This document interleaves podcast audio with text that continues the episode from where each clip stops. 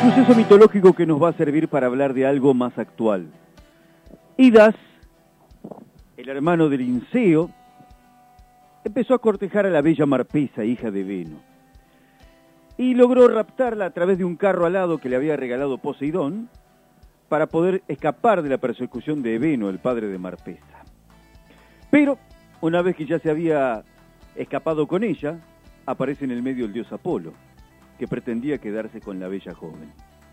Entonces, ante el dios, Idas, que pasaba por ser el más fuerte y valiente de los hombres de aquel momento, decidió no ceder y desafiar al dios Apolo.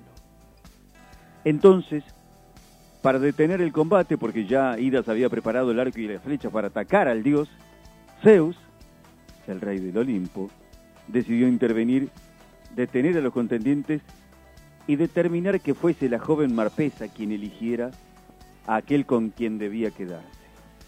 Y Marpesa eligió quedarse con Idas, porque además del trato que le había dispensado el joven, ella sabía que el dios cuando envejeciera la iba a abandonar.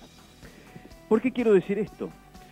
Porque así como en esta historia mitológica el humano desafía el poder del dios y no cede ante su convicción y ante lo que él quiere, debo decir que a esta altura, en el que ya empezamos a fastidiarnos bastante y a trabajar con un notorio mal humor con algunas cuestiones que nos pasan, debo decir que si no somos los que defendemos nuestros derechos para hacer las cosas como corresponde, nadie lo va a hacer por nosotros.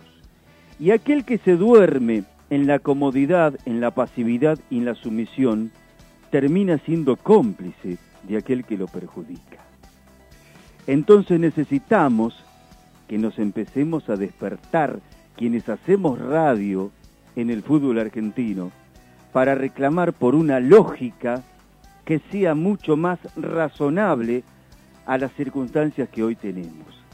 No es posible que nos sigan impidiendo trabajar como visitantes en la forma que corresponde en la cancha y en la cabina, cuando eso no reviste ningún riesgo para nosotros que sabemos cuidarnos bien y quien les habla hace un año y medio que no festeja un cumpleaños ni una reunión familiar.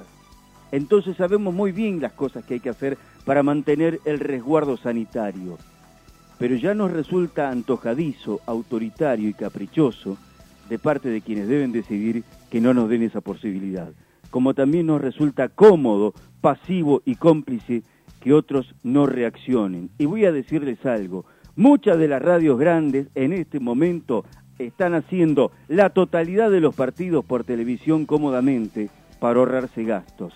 Esto es una mentalidad empresarial mediocre. La radio tiene que estar en el lugar de los hechos. A usted no lo pueden estafar. Un relato se hace desde las circunstancias visuales directas.